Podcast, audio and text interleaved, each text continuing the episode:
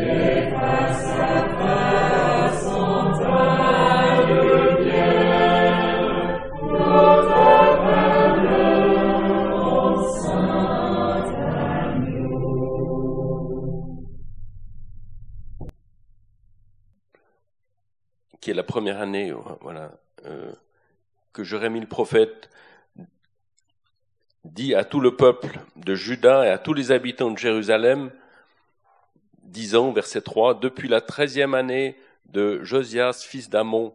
Donc Josias était le, le roi précédent, Jéhoiakim et Jéhoiakin, donc qui, qui étaient les rois qui étaient là au moment de la déportation.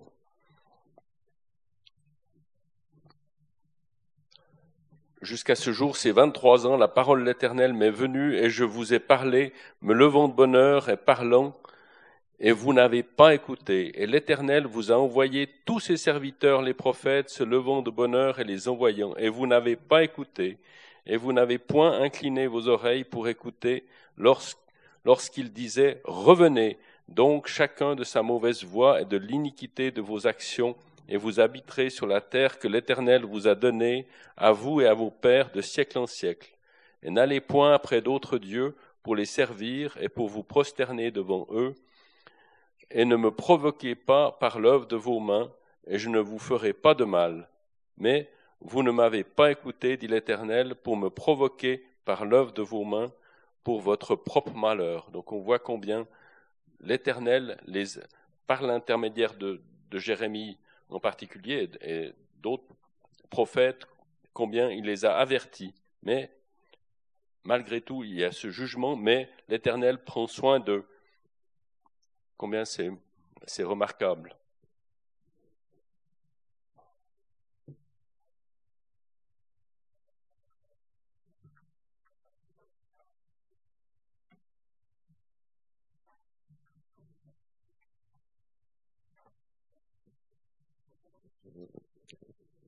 Comme Alexandre l'a mentionné, Esaïe a prophétisé au sujet de Cyrus bien des années auparavant.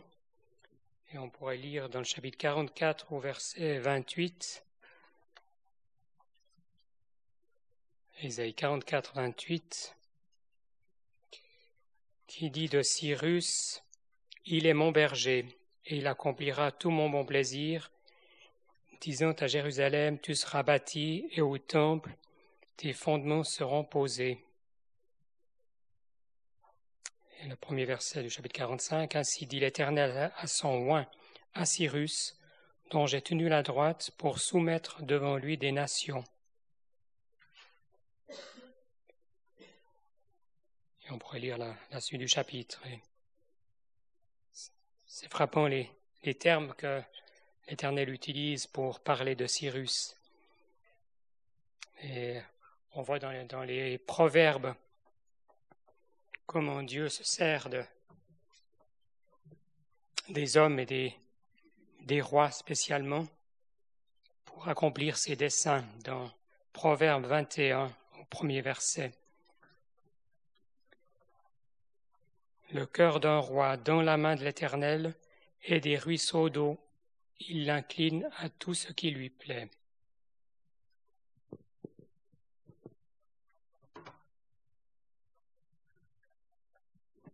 cette prophétie d'Ésaïe, c'est environ 150 ans avant, à peu près, peut-être un peu plus, avant la naissance, avant le, avant ce, avant ce verset qu'on lit au début d'Esdras. Donc, Ésaïe a prophétisé cela 150 ans à l'avance.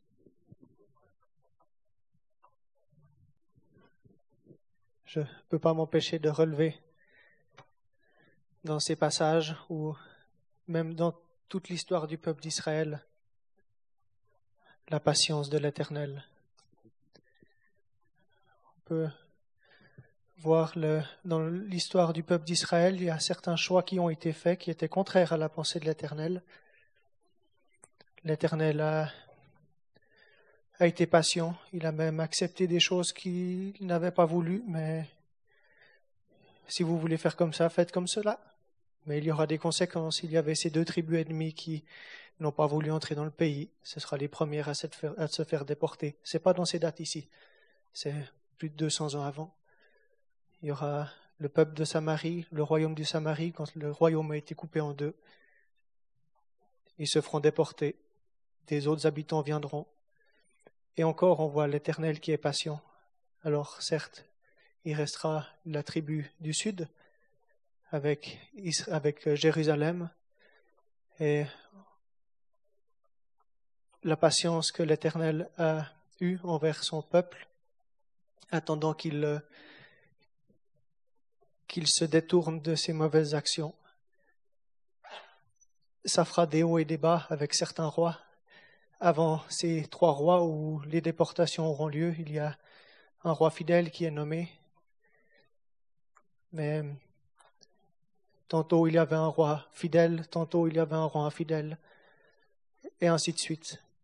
Et j'étais frappé encore par les 23 ans où il y a eu Jérémie qui a, qui a averti, qui a averti. L'Éternel s'en occupera d'une manière particulière.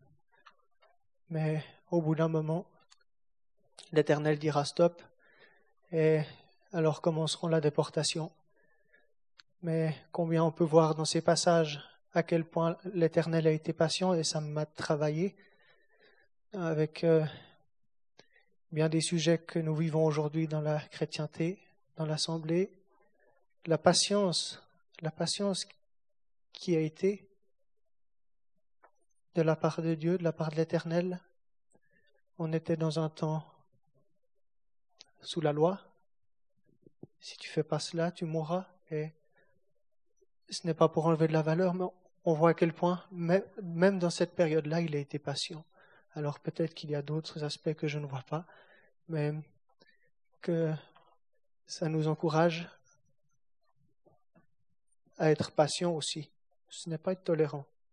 L'Éternel a été patient, il n'a pas été tolérant, il a été patient. Mais la, grâce déjà, le désir de l'Éternel que son peuple revienne, et tout au long de l'histoire du peuple, il y aura des hommes fidèles. Il y a cette prière aussi de Salomon. Cette belle prière en un roi 8. Elle est longue, mais elle est belle. Ce serait quelque chose à lire. Où Salomon avait déjà prié à l'Éternel si ton peuple, si quelqu'un pêche, il n'y a personne qui pêche, mais si quelqu'un pêche, écoute lorsqu'il se repent. Et il demandera, il continuera dans sa prière, si, si ton peuple, celui que tu as choisi, péchera et sera, homme, sera battu de devant ses ennemis, s'il se repent, écoute-le.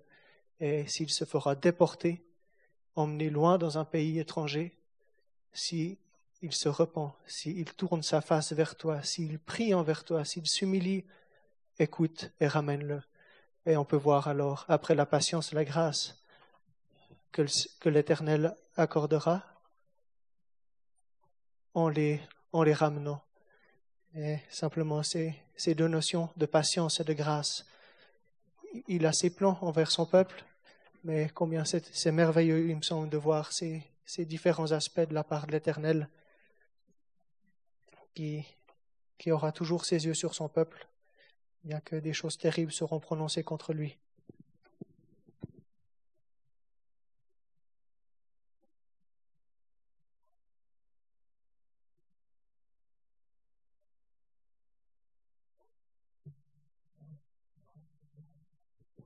Un peu dans le, le même ordre d'idées, le, le, peuple du temps de Samuel, des prophètes, avait, réclamé un roi. Et, Dieu s'est en, quelque sorte plié à, à la volonté du peuple. Et Samuel a pu dire même qu'il loin de moi que je ne cesse de, de prier pour vous. Donc on, on voit par là, même que même le peuple qui prenait un, voulait prendre un chemin de, propre volonté a continué à bénéficier des soins de l'Éternel et de l'intercession de Samuel.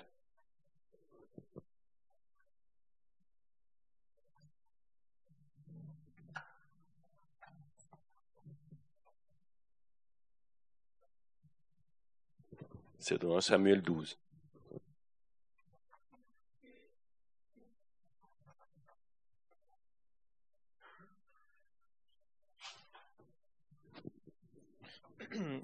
On a déjà lu dans Daniel où on a vu que Daniel avait compris en lisant le livre de Jérémie que la déportation durait 70 ans et on avait aussi considéré ce chapitre 9 lorsqu'on avait étudié Daniel, mais c'est beau de voir que une fois qu'il a compris cela, Daniel fait toute une longue prière, une longue confession. Et notamment, on peut lire le verset 17. Donc tout le chapitre, c'est presque tout le chapitre, c'est cette prière, confession, supplication de Daniel, au verset 17, et maintenant écoute, ô notre Dieu, la prière de ton serviteur et ses supplications, et pour l'amour du Seigneur, fais luire ta face sur ton sanctuaire désolé. Et on voit que dans notre début de, chapitre, quelques années plus tard, donc Dieu réveille l'esprit de Cyrus pour qu'il, justement, par rapport à ce sanctuaire désolé, qu'il fasse chargé de lui bâtir une maison à Jérusalem, verset 2. On voit que, que Dieu a répondu à cette supplication de Daniel d'un côté et de l'autre, comme on l'a lu aussi, euh, ces 70 ans avaient été prophétisés et tout ce que Dieu a, a dit arrive. Il avait annoncé le nombre d'années, il avait annoncé qui c'est qui, quel roi allait faire remonter les fils de la captivité, Cyrus, et tout ce que Dieu a, a annoncé arrive infailliblement.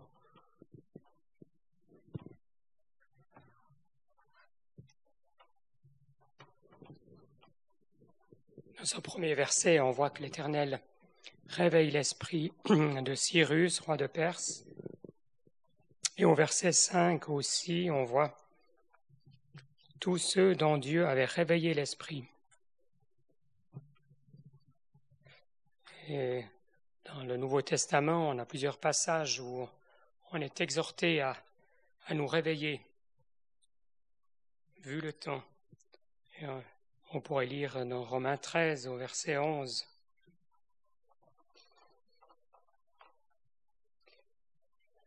Romains 13, verset 11, et encore ceci, connaissant le temps, que c'est déjà l'heure de nous réveiller du sommeil, car maintenant le salut est plus près de nous que lorsque nous avons cru, la nuit est fort avancée et le jour s'est approché.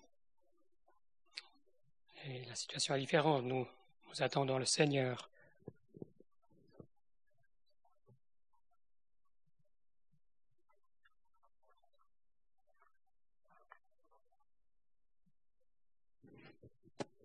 C'est intéressant parce qu'on, avec cet esprit qui a été réveillé de la part de beaucoup, on aura les chiffres plus tard, on peut voir qu'il y en a qui n'ont jamais pu s'y faire à Babylone. Il y a le psaume 137 qui, qui, nous parle de dans quel état d'esprit est-ce qu'ils étaient. Je ne sais pas la date de la rédaction, de quand parle le psaume 137, mais on peut voir qu'ils qui n'avait qu'un désir, c'était Sion. C'était, on peut lire, auprès des fleuves de Babylone, psaume 137, auprès des fleuves de Babylone, là nous nous sommes assis et nous avons pleuré quand nous nous sommes souvenus de Sion. Au sol qui était au milieu d'elle, nous avons suspendu nos harpes, car là, ceux qui nous avaient emmenés captifs nous demandait des cantiques. Et ce qui nous faisait gémir de la joie, chantez-nous un des cantiques de Sion. Comment chanterions-nous un cantique de l'Éternel sur un sol étranger? Et plus loin, que ma langue s'attache à mon palais si je ne me souviens de toi, si, si je n'élève Jérusalem au-dessus de la première de mes joies. Et on peut voir que il y a l'esprit qui a été réveillé, on peut voir aussi qu'il y en a qui n'ont jamais cessé. Ça donne ce sentiment.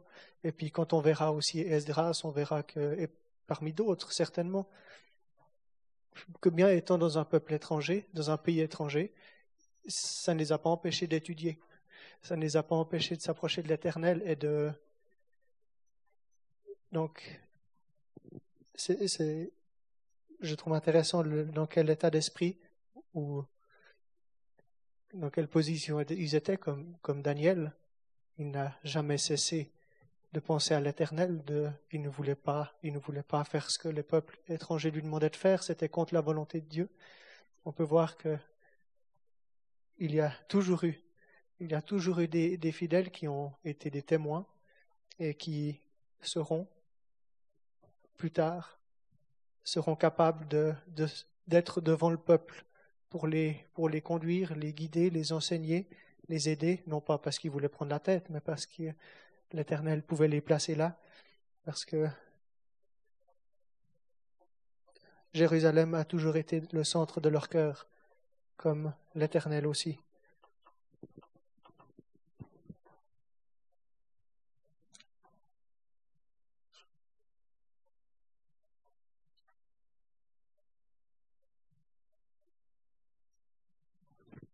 Et on peut en faire une application pratique pour nous aujourd'hui dans un, dans un pays étranger, bien que nous avons l'Esprit Saint, et bien que peut-être on soit au milieu de difficultés, et on peut voir que certains se sont approchés de Dieu et ont été exaucés quant à leur désir de s'approcher de Dieu et de connaître toujours plus Dieu, l'éternel Dieu ou le Seigneur Jésus.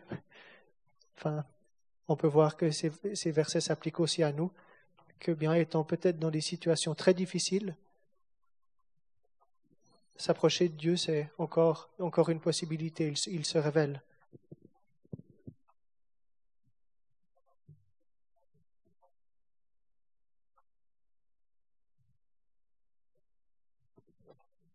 C'est magnifique de voir que Dieu a tous les moyens, ça utilise tous les moyens est tout puissant parce que Cyrus n'était pas du peuple, était, était le roi de Perse, euh, et il a été utilisé par Dieu pour euh, Dieu l'a réveillé et, comme cela a été souligné, cela a été même déjà écrit bien bien à l'avance euh, dans le livre d'Ésaïe.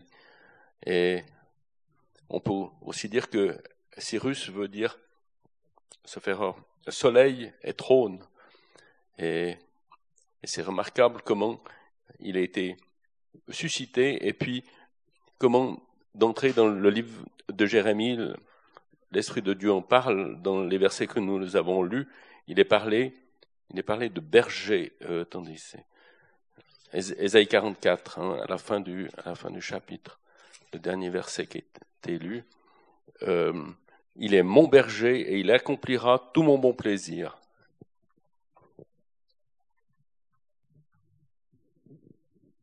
C'était vraiment la, voilà, le, jugement de Dieu contre ce royaume de Juda, que le peuple soit mis de côté, que le, temps des nations où la première place est donnée aux quatre empires successifs, c'était la volonté de Dieu.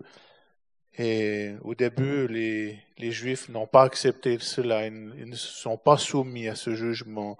On le voit dans l'histoire de Jérémie, où voilà, le peuple voulait partir en Égypte et, et puis il était exhorté à se soumettre.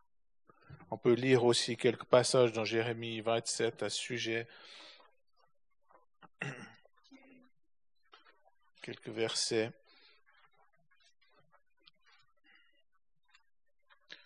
Jérémie 27, on peut lire au verset 6. Et maintenant j'ai livré tous ces pays en la main de Nebuchadnezzar, roi de Babylone. Verset 7. Et toutes les nations le serviront, lui, son fils et le fils de son fils, etc. Et puis, il est dit au verset 8, Et il arrivera que la nation ou le royaume qui ne le servira pas, lui, Nebuchadnezzar, roi de Babylone, et qui n'aura pas mis son, son cou sous le joug du, du roi de Babylone, je visiterai cette nation. Et puis au verset 9, il s'adresse au peuple, et vous n'écoutez pas vos prophètes et vos devins et vos songeurs et vos pronostiqueurs et vos magiciens qui vous parlent disant vous ne servirez point le roi de Babylone, car il vous prophétise le mensonge pour vous faire aller loin de votre terre et pour que je vous jette dehors et que vous périssiez. Et la nation qui mettra son cou sous le joug du roi de Babylone et le servira, je la laisserai dans sa terre, dit l'Éternel. Elle la labourera et y demeurera. Les Juifs n'ont pas voulu se, soumettre et ils ont, voilà, le jugement est venu euh, sur eux. Et, je pense que c'est aussi une instruction pour nous de se soumettre à ce que Dieu euh, nous dit, se soumettre et de ne pas se révolter aussi euh, au jugement qui, aux difficultés, difficultés qui, qu'il permet, s'humilier, comme on l'a vu dans Daniel. Il a vu, Daniel a vu que c'était le temps des nations, et eh bien, ça l'a profondément humilié. Et ici, on voit pas de. C'est vrai qu'il y avait cette, cette humiliation aussi qu'on voit dans le psaume 137. Il y avait ce, ce désir, mais ils étaient soumis à ce jugement de Dieu qui était tombé sur eux. Et je pense pour nous, c'est aussi cette double attitude que nous devrions avoir, l'humiliation de ce que Dieu permet à cause de notre faiblesse mais aussi la, soumission sur, dans, dans ce qu'il permet aussi. Et, là, en fait, on voit vraiment ce, roi de Perse qui domine sur tout, qui domine sur, sur le peuple. Et quelle bénédiction pour ceux de ce peuple qui ont pu se soumettre à, cette injonction du roi pour retourner et, et bâtir la maison de Dieu, le temple à Jérusalem.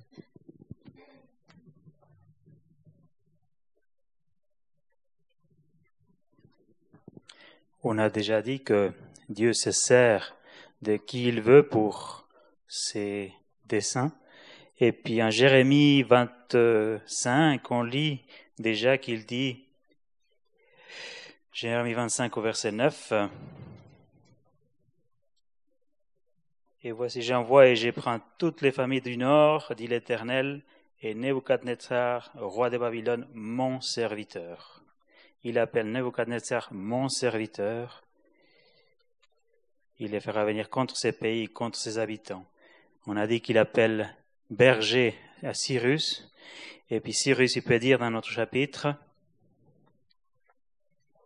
l'Éternel, le Dieu des cieux, m'a chargé de lui bâtir une maison à Jérusalem. Il m'a chargé. Pourquoi l'Éternel voulait-il avoir une maison à Jérusalem? On l'a étudié lors de l'étude du tabernacle. C'était pour y habiter au milieu des siens. Et il veut de nouveau ainsi bâtir cette maison qui avait été rasée une fois que le châtiment ou oui le châtiment qui que Dieu voulait faire tomber sur ces peuples qui n'avaient pas gardé les années comme on a lu en 2 Chroniques 36 euh, verset 21 jusqu'à ce que le pays eût joui de ses sabbats. Ces 70 années correspondent justement à tous ces, ces années où le peuple n'avait pas respecté la loi, qu'il fallait ainsi garder ces jours et ces années de jubilé pour faire reposer la terre. Et une fois que le châtiment est accompli, on voit tout de suite déjà en Jérémie, quand Dieu et l'Éternel dit que Nebuchadnezzar viendra les prendre, le verset d'après il dit, et après, je vous ferai revenir. La grâce est toujours tout de suite après. Il n'y a pas de, il n'y a pas beaucoup d'espace pour que Dieu prononce cette, grâce qu'il a envers son peuple.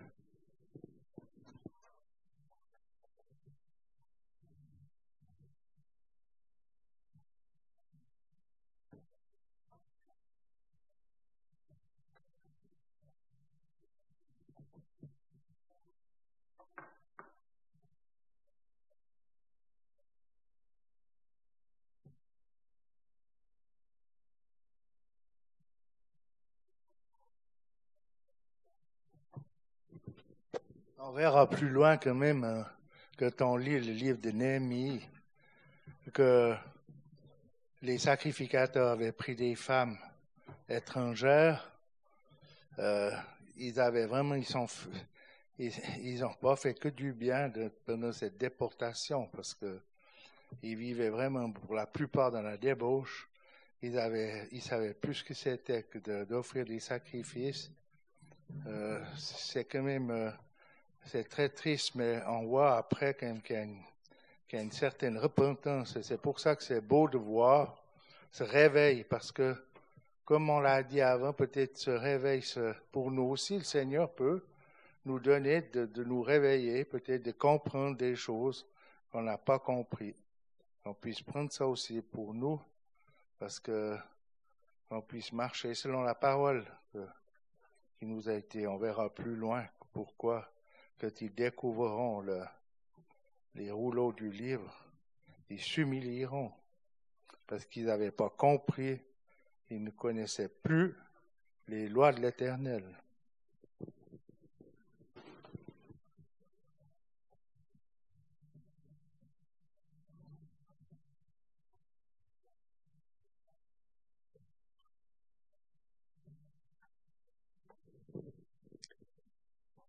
Marcos a parlé de la maison à Jérusalem, de bâtir une maison à Jérusalem, le, temple, et on voit l'importance du, lieu choisi par l'Éternel pour, pour que son peuple apporte l'adoration, les sacrifices.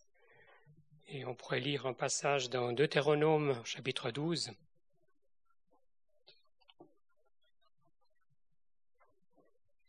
Deutéronome 12, au verset 5. Mais vous chercherez le lieu que l'Éternel votre Dieu choisira dans toutes vos tribus pour y mettre son nom, le lieu où il habitera, et vous y viendrez. Et on peut faire le parallèle, bien sûr, avec Matthieu 18, verset 20 là où deux ou trois sont assemblés à mon nom, je suis là au milieu d'eux. C'est bien, ce lieu que nous avons à rechercher. Et là où le Seigneur Jésus est le, le centre.